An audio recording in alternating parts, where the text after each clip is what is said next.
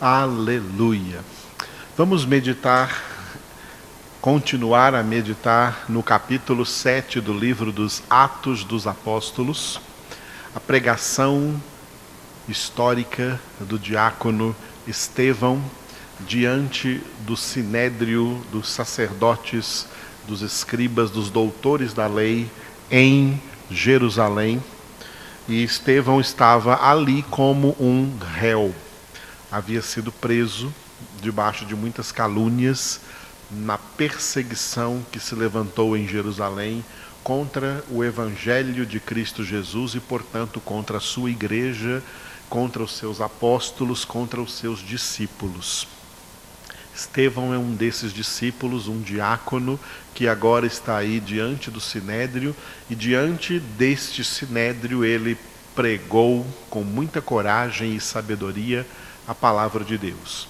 Ele fez um resumo de toda a antiga aliança, de todo o Antigo Testamento, até chegar em Jesus. Jesus, que havia sido, por essas autoridades judaicas, entregue para ser morto na cruz. Muito bem, nós estamos nestes três versículos, versículos 51, 52 e 53, cujo título é Aplicação. Depois de Estevão fazer toda uma preparação, pregando a palavra de Deus, fazendo um resumo do Antigo Testamento, então ele fez uma aplicação na situação real em que aqueles homens se encontravam ali diante de Deus. A situação deles não era boa, porque Estevão usou essa aplicação para fazer uma denúncia, denunciar que eles eram homens de dura cerviz. Nós vimos que esses três versículos estão divididos assim: o versículo 51, dura cerviz, ou seja, homens duros de coração, homens que não se deixam guiar por Deus, pela palavra de Deus. E Estevão ainda foi mais além e os acusou de serem assassinos, de terem assassinado o Senhor Jesus, nos versículos então 52 e 53. Nós estamos nesses dois versículos, 52 e 53, cujo título é Assassinos, e o versículo 52 ganhou o título aí de Traidores. Eles traíram Jesus, traíram o Messias, traíram os profetas, traíram a palavra de Deus, traíram os 39 livros do Antigo Testamento, que eles dos quais eles eram muito conhecedores e pregavam isso, ensinavam os judeus nas suas sinagogas, esses 39 livros do Antigo Testamento que falavam da vinda de Jesus, e quando Jesus veio, eles se comportaram como traidores e como assassinos. É o que diz o versículo 52, 52. E o versículo 53, que é o que nós vamos meditar hoje, tem o título aí de Ministério de Anjos. Ministério de Anjos. Olha o que Estevão disse neste versículo, Atos 7, 53. Vós que recebestes a lei por ministério de anjos e não aguardastes Repetindo, vós que recebestes a lei por ministério de anjos e não a guardastes. Alguns dias atrás eu estava explicando aqui para vocês que a pregação da palavra de Deus, ela tem essas duas dimensões, a dimensão da denúncia e a dimensão do anúncio. Estevão está aqui na dimensão da denúncia. Ele está denunciando estes homens, ele está acusando mesmo, tá? Estes homens, é interessante como Estevão estava neste sinédrio, na posição de quem estava sendo julgado, na posição de réu, e de repente ele se torna uma espécie de promotor espiritual colocado ali por Deus para ser o dedo de Deus apontando para aqueles homens religiosos e dizendo para eles que eles receberam eles receberam a revelação da lei de Deus, receberam a palavra de Deus. Isso significa, eles receberam a palavra lei aqui nesse versículo, ela pode estar resumindo os 39 livros do Antigo Testamento receberam a revelação de Deus em, nos 39 livros do Antigo Testamento, que é dividido em três partes. Em hebraico se diz a Torá, os Nebiim e os Ketuvim. A Torá é a lei, a lei revelada a Moisés. Os Ketuvim são os livros proféticos, o que os profetas escreveram. Os Nebiim, desculpe, e os Ketuvim são os livros sapienciais. Jó, Provérbios, Salmos, Eclesiastes e Cântico dos Cânticos. Eles receberam através desses livros a revelação de Deus, eles receberam a revelação da palavra de Deus. Estevão diz uma coisa interessante aqui: por ministério de anjos. Por ministério de anjos. Em primeiro lugar, vamos entender que anjos é uma palavra tanto em hebraico como em grego, que significa em português mensageiros. Anjos são mensageiros. A palavra angelos no, no grego significa mensageiro, aquele que entrega a mensagem, a mensagem. Mensagem é angelia e angelos é o que entrega a angelia o que entrega, o que entrega a mensagem. É, o mensageiro de Deus não é o criador da mensagem. O mensageiro de Deus não é o inventor da mensagem. O, o mensageiro de Deus não é o autor da mensagem é o comunicador da mensagem, é aquele que transmite a mensagem, é o transmissor da mensagem. Tem muita gente por aí hoje é, dando uma de mensageiros de Deus, mas só que eles estão inventando mensagens, eles estão criando mensagens e não transmitindo qual é a mensagem de Deus. O mensageiro de Deus não inventa mensagem.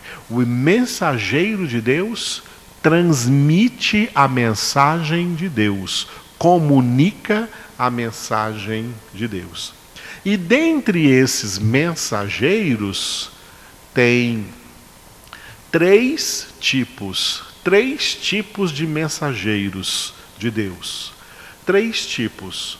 Um tipo é diferente dos outros dos, dos outros dois porque ele é exclusivamente espiritual, um ser espiritual que não é um ser humano, mas é um ser angelical.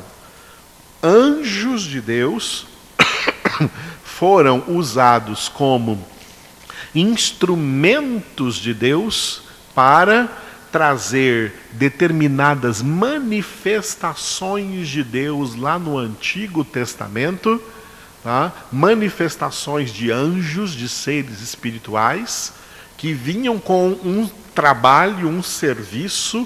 Serviço, trabalho é a mesma coisa que ministério.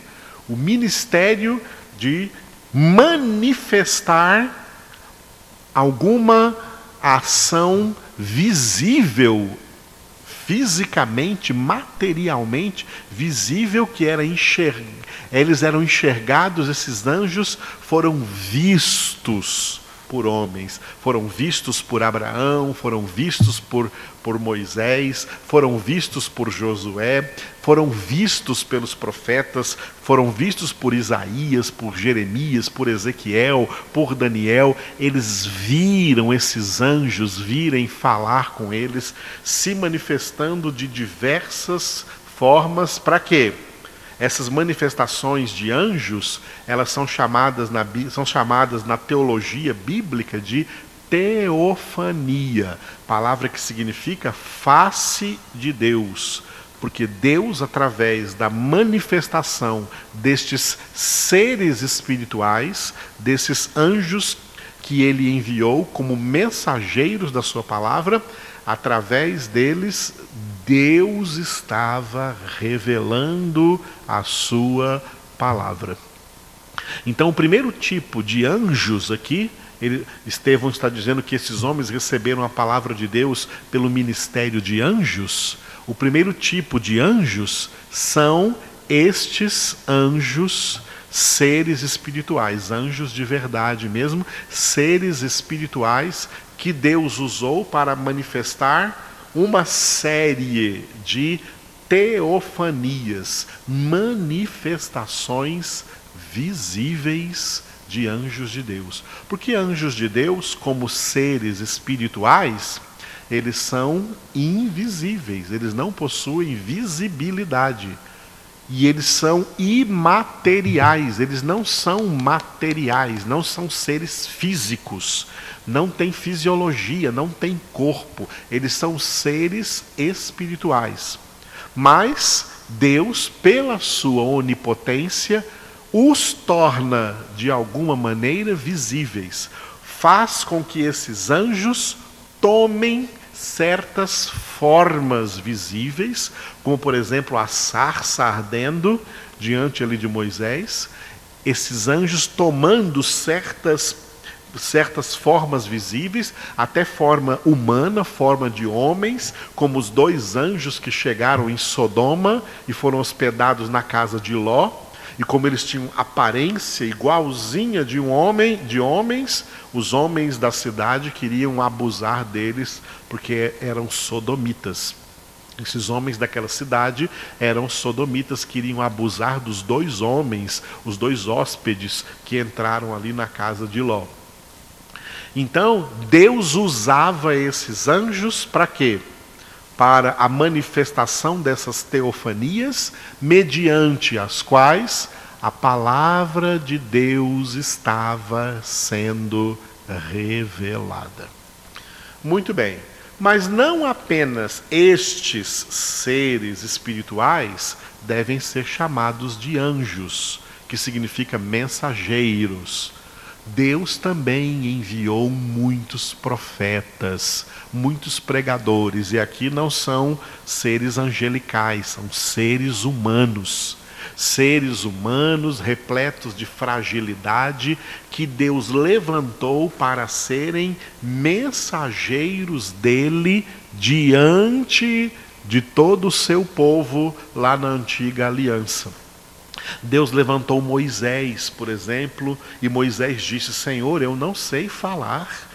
Eu não sei falar, eu sou, não tenho o dom da palavra, mas Deus o levantou para trazer a mensagem de Deus. Ele levantou o profeta Isaías. Isaías disse: Senhor, eu sou um homem de lábios impuros e habito no meio de um povo também de impuros lábios. Aí Deus deu a ele uma experiência de um anjo que descia e tirava uma brasa do altar do incenso e encostava na boca de Isaías, e Deus disse: Tendo essa brasa encostado em teus lábios, você fica purificado, com seus lábios purificados, e você vai anunciar a esse povo a palavra, a minha palavra, a palavra que eu estou te mandando. É muito bonito naquele contexto de Isaías, capítulo 6, quando, quando Isaías tem essa experiência e Deus fala assim: as três pessoas da Santíssima Trindade falam juntas. O Pai, o Filho e o Espírito Santo, eles dizem juntos ali em Isaías capítulo 6. A quem enviarei, mas depois diz assim: E quem irá por nós? Quem irá por nós? Nós, o Pai, o Filho e o Espírito Santo dizendo juntos: Quem irá por nós? Isaías então fala: Eis-me aqui, envia-me. E então ele foi enviado e Deus revelou para ele como seria difícil o seu ministério. Vai, Isaías, você vai e você vai anunciar a minha mensagem, a minha palavra a um povo que, apesar de ter ouvidos, não ouve, tem olhos, mas não vê, tem coração, mas não sente, não entende nada. Ou seja, o teu ministério vai ser árduo diante desse povo. Você vai levar a minha mensagem e eles não vão ter capacidade de entendê-la, de recebê-la em suas vidas. Deus levantou o profeta Jeremias e Jeremias disse: Senhor, eu sou apenas uma criança, eu sou muito imaturo, eu não estou preparado para ser um mensageiro do Senhor.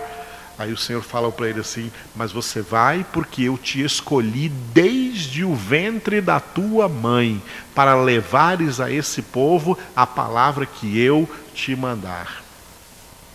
E assim foram também todos os outros profetas. Deus levantou esses profetas como seus mensageiros. Mensageiros. Anjo significa mensageiro, aquele que leva a mensagem, a mensagem de Deus.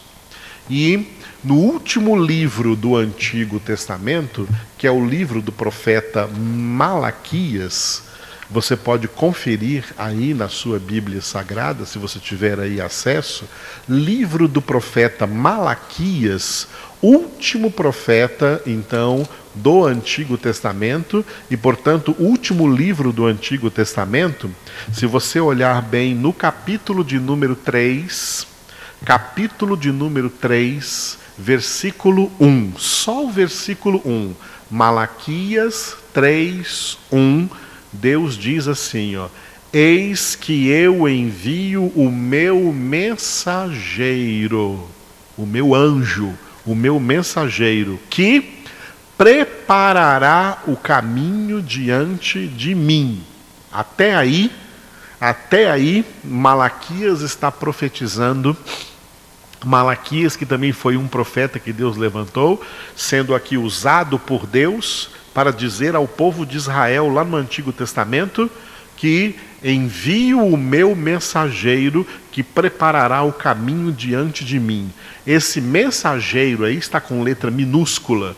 Ele é João Batista aquele que batizou nas águas o Senhor Jesus, aquele que veio batizando com água. Essa é uma profecia de João Batista. João Batista seria um anjo do Senhor, um mensageiro de Deus, um homem trazendo a mensagem, e a mensagem dele era preparar o caminho do Senhor, preparar o caminho do Senhor. E nesse mesmo versículo diz: De repente virá ao seu templo o Senhor a quem vós buscais, o anjo da aliança, com letra maiúscula, anjo e aliança, o anjo da aliança a quem vós desejais.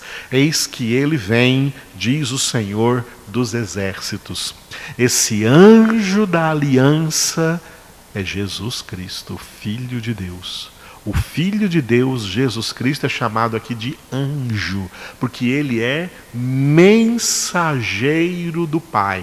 O Pai que já havia enviados, enviado seres espirituais, seres angelicais, o Pai que já havia enviado é, mensageiros humanos, profetas humanos, ele iria enviar agora o seu próprio Filho Jesus Cristo, com o título aqui de anjo da aliança, ou seja, mensageiro da aliança que Deus quer fazer conosco mediante o sacrifício de Jesus Cristo. Jesus é esse grande mensageiro e dentre o ministério dos anjos que Estevão disse aqui, que Estevão disse aqui para os membros do Sinédrio em Jerusalém, recebestes a lei por ministério de anjos, inclui esses três tipos de anjos: os anjos mesmos, seres angelicais, que vieram trazendo mensagem de Deus, revelação de Deus, os mensageiros humanos, anjos humanos, homens, profetas que vieram, e o maior e mais santo anjo de Deus, mais santo mensageiro de Deus, o próprio Jesus, o próprio Filho. Se você ler os evangelhos, especialmente o evangelho segundo João, você vai ver Jesus confirmando aquilo que eu falei aqui no início, que no início dessa mensagem, que o mensageiro de Deus não cria nenhuma mensagem, ele transmite a mensagem de Deus.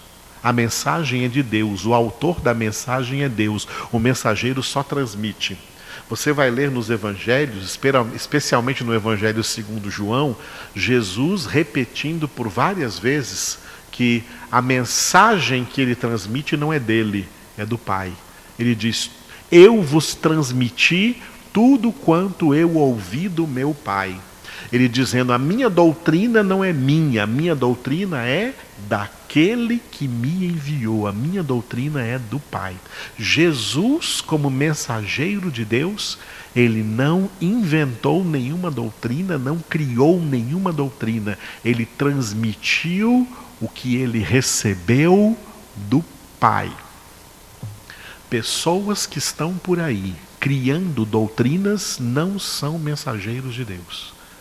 Igrejas que estão por aí inventando doutrinas não são mensageiras de Deus. Mensageiros de Deus não inventam doutrinas, não criam doutrinas. Eles transmitem as doutrinas de Deus, a palavra de Deus, o ensinamento de Deus. E Estevão está dizendo para esses sacerdotes que eles receberam mensagem de Deus através de anjos, através de profetas e por último através do seu próprio filho. Estevão diz para eles assim, ó, e não a guardastes. Que coisa, hein, irmãos? Eu coloquei um slide aqui depois desse deste versículo, no qual escrevi o seguinte, você vai ler aí: Israel é a única nação da terra que possui os seguintes dois atributos. Primeiro, nação formada por ação direta de Deus. E segundo, nação preparada durante milênios para receber Jesus, o ungido de Deus, o Cristo, o Messias, o ungido, Jesus Cristo.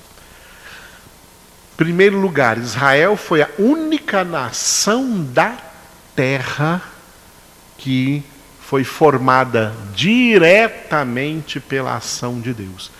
Todas as nações da terra surgiram de uma forma espontânea, como as nações vão surgindo. Mas para formar a nação de Israel, não.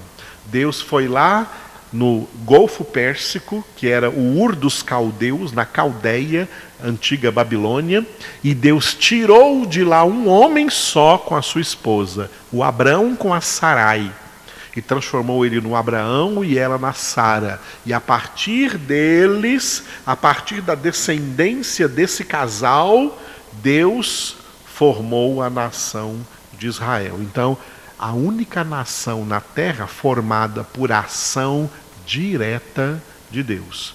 Claro que as outras nações também são formadas dentro da permissão de Deus, mas elas foram formadas por atitudes naturais de homens que vieram em algum lugar e ali começaram um povoado que se transformou numa nação.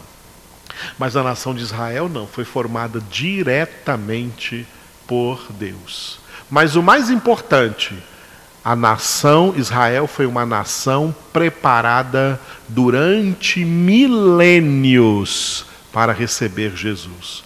Porque Deus enviou para essa nação de Israel, Deus enviou anjos, seres angelicais, para transmitir a eles a palavra de Deus. Deus levantou muitos profetas, homens de Deus, homens trabalhados por Deus, homens ensinados por Deus, homens aos quais Deus se revelou para que eles levassem a sua mensagem, a mensagem de Deus para o povo de Israel e o povo de Israel se preparasse para receber o Messias, para receber o Senhor Jesus. E por fim, Deus enviou o seu próprio filho. Olha que o ministério de Jesus foi todo dentro da nação de Israel. Jesus não foi um missionário fora de Israel.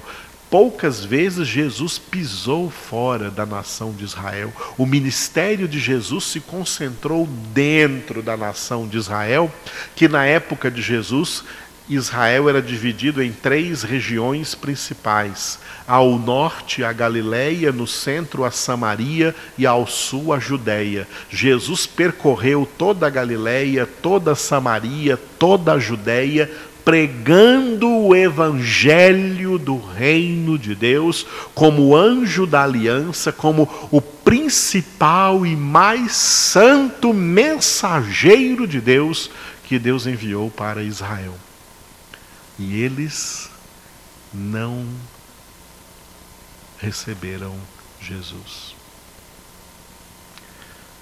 Por isso o apóstolo João escreveu em João 1:11 João 1,11: Veio para o que era seu e os seus não o receberam.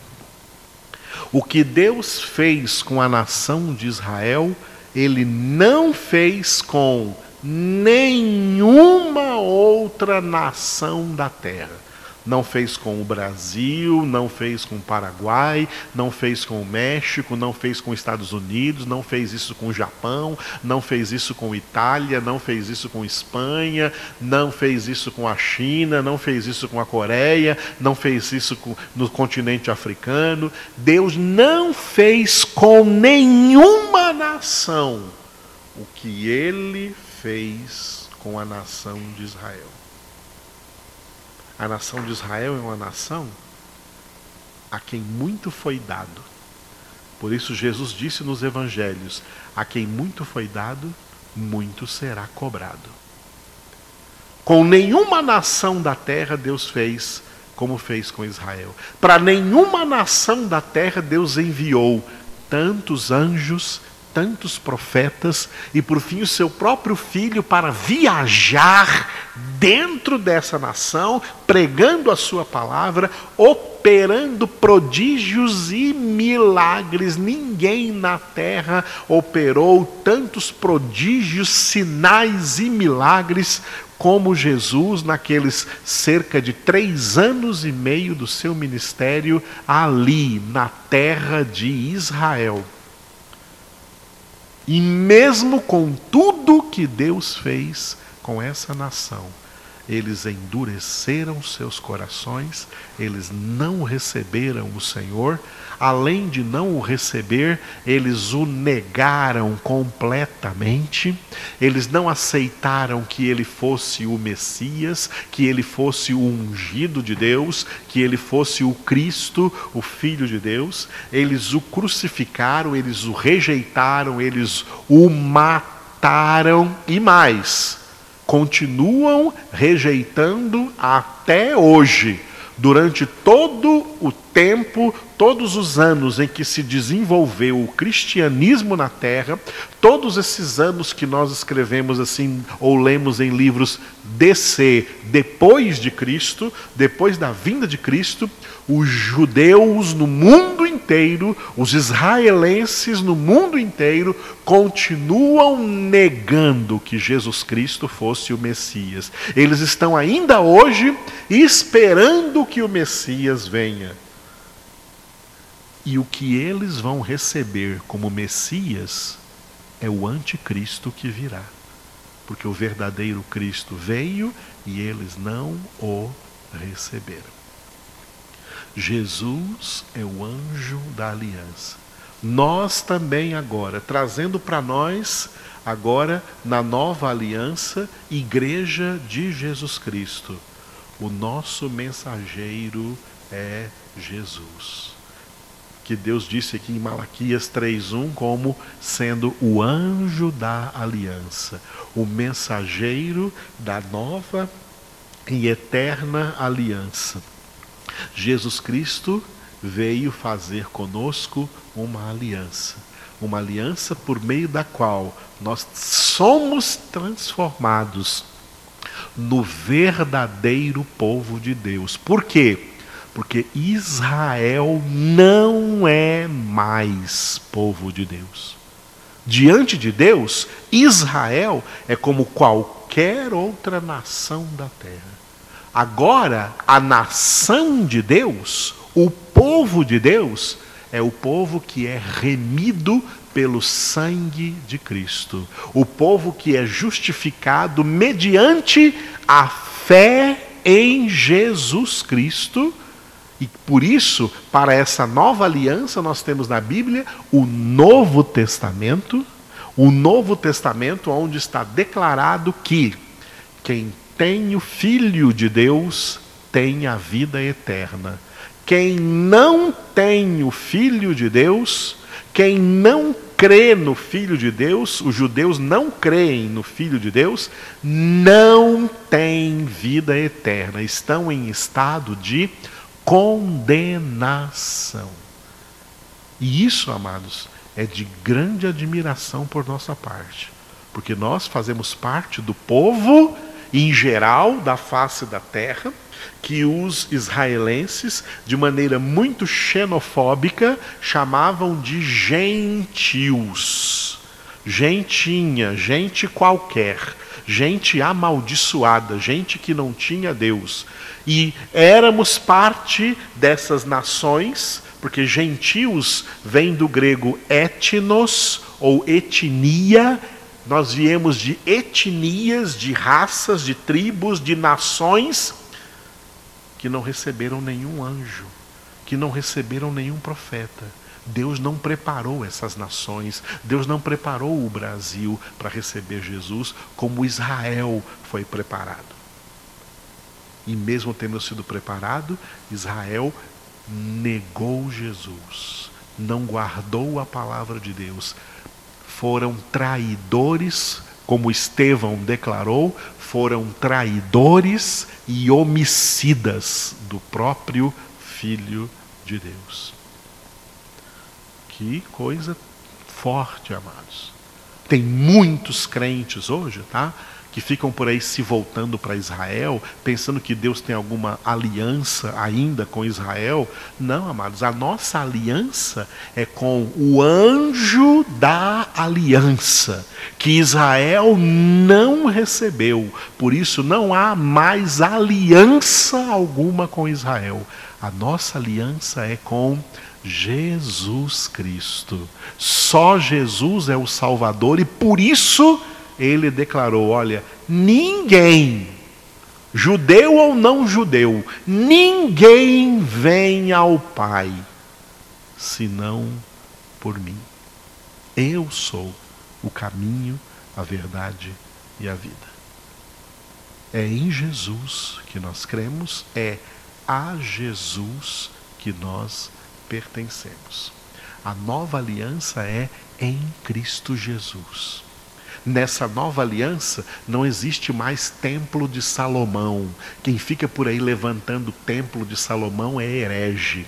Nessa nova aliança não existem mais levitas, porque nós temos um único sacerdote, Jesus Cristo, assentado à direita do Pai e que intercede por nós. Nessa nova aliança não existe mais a arca da aliança. Como está escrito em Jeremias 3,16, esse é o tempo em que ninguém nem se lembra mais de arca da aliança e que não se fará outra, porque a nossa aliança agora não é numa caixa, a nossa aliança agora é numa pessoa, é em Jesus Cristo.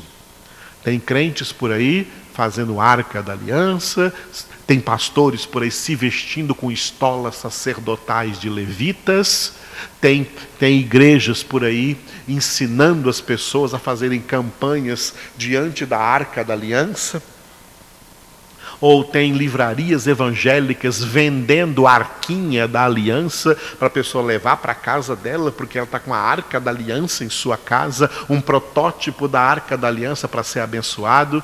Isso é apostasia, porque isso é fazer a mesma coisa que Israel fez: negar Jesus, não guardar a sua palavra. Essas pessoas que buscam ainda a mesma aliança que não existe mais do Antigo Testamento, elas estão sem Cristo elas estão decaídas da graça. E quem está decaído da graça está na desgraça, está na condenação. Porque para nossa salvação nós temos aquele que é o único que precisamos e que é suficiente, e o nome dele é Jesus Cristo, o Filho de Deus. Ele é o Verbo de Deus, ele é a palavra de Deus, ele é o Cordeiro de Deus, ele é o nosso sumo sacerdote, e é ele que faz de nós templos vivos do Espírito Santo, porque é ele que nos batiza com o Espírito Santo. Jesus Cristo, só Jesus Cristo é Senhor, só Jesus Cristo é Salvador. Nós não temos que encher igrejas com elementos e símbolos judaicos. Nós não temos nada de judaísmo. Nós não somos judeus. Nós não precisamos de bandeira de Israel em nossas igrejas. Não precisamos usar estrelinha de Davi. Nós não precisamos de arca da aliança. Não precisamos de candelabro de menorá. Não precisamos de vestes sacerdotais. Não precisamos fazer peregrinações para Israel e nem chorar no muro das lamentações. Não precisamos de nada disso, porque o que nós precisávamos, o Pai já nos deu. Ele nos deu Jesus. Diante do que eu estou falando para você, você entende agora porque que Estevão foi morto depois de pregar isso para esses homens? São os mesmos que também nos odeiam hoje, porque nós falamos que quem é tudo para nós é Jesus e que Ele é suficiente para nós. Jesus é suficiente para você? Ou você precisa de símbolos? Você precisa de arquinha da aliança? Você precisa de um óleo mágico para fazer alguma coisa na sua vida? O óleo é a unção de Deus, é o Espírito de Deus que já está em nós e que nos guia a toda a verdade, a toda a palavra. Tem muitas igrejas chamadas evangélicas que se tornaram igrejas judaizantes, trazendo costumes judeus para dentro do cristianismo. O cristianismo não tem nada a ver com judeus tem tudo a ver com Cristo, com Jesus Cristo, o Filho de Deus. Ouça a palavra, medite, volte-se para o Senhor. O apóstolo Paulo, que era um tremendo de um judeu, ele disse assim: Olha, depois que eu conheci Jesus, Leia Filipenses 3, é onde ele diz isso. Depois que eu recebi Jesus, depois que eu conheci Jesus, todas essas coisas que eu pensava essas coisas, esses elementos judaicos, esses costumes judaicos, essas, essas, esses ritualismos judaicos, é isso que Paulo se referia. Todas essas coisas que eu considerava vantagem quando eu era Saulo de Tarso, agora que eu sou apóstolo Paulo de Cristo Jesus, eu considero essas coisas todas como esterco. Porque para mim o que vale é ter Cristo e ser achado nele, porque ele é o meu Senhor. Aleluia! Jesus é aquele que está conosco todos os dias, até a consumação do século. Ele é o único Senhor, único Salvador. Ele é tudo que nós precisamos.